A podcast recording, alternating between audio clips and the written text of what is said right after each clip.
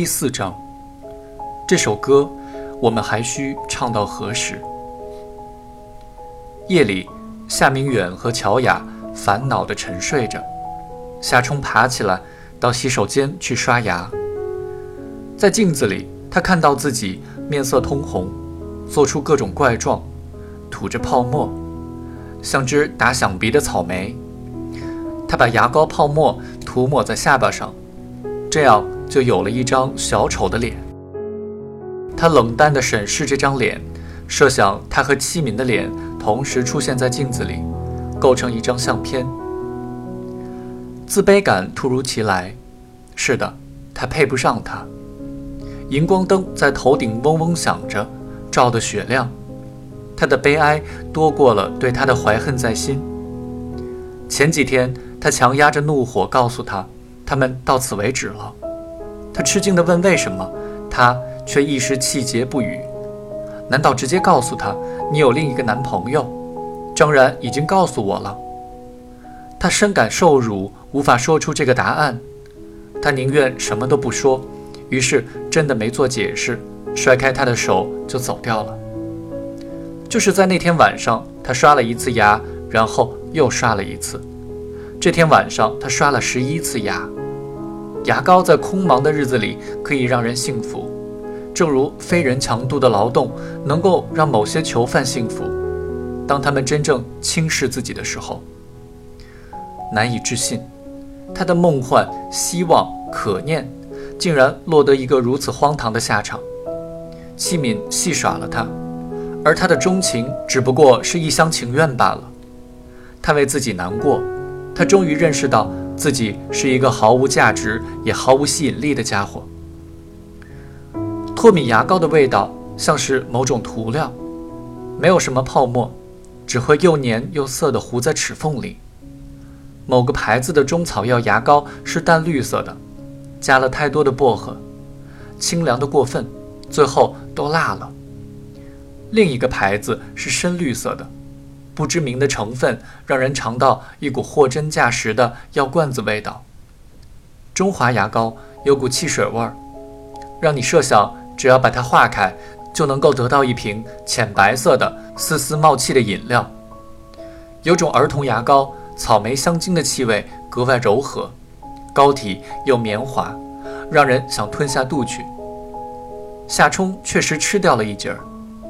有的牙膏是细腻的。有的是粗糙的，有的存放过久几乎凝固了，而有的却像稀泥一样，只要倒过来就可以一滴一滴淌下来。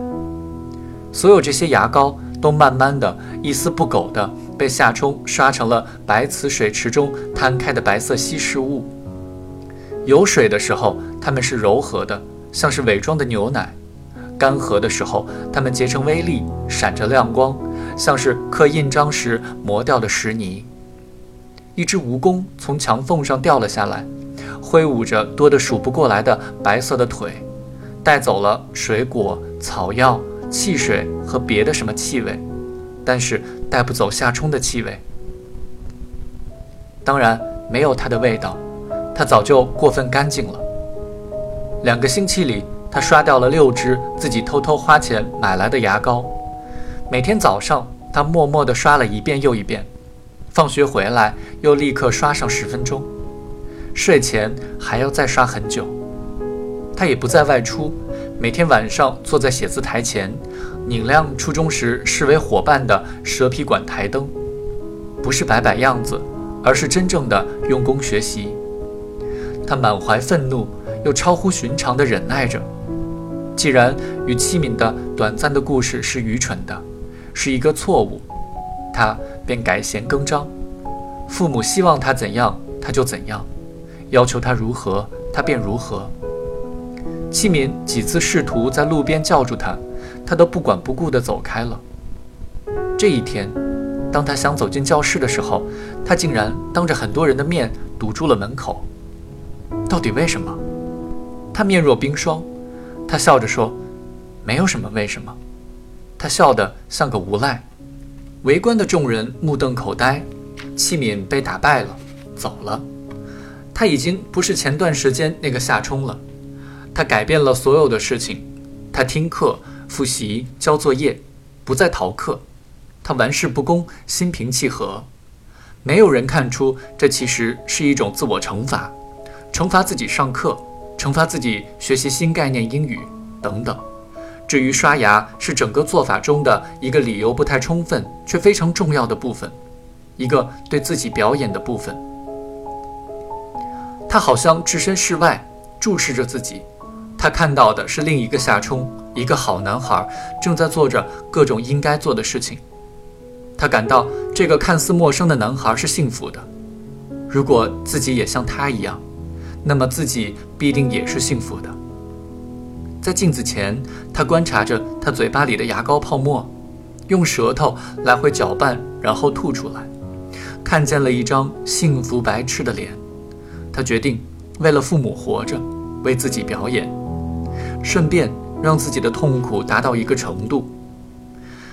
他仍旧偶尔逃课。这天，他逃课去买磁带，音像店的售货窗口前挤了好几十个顾客。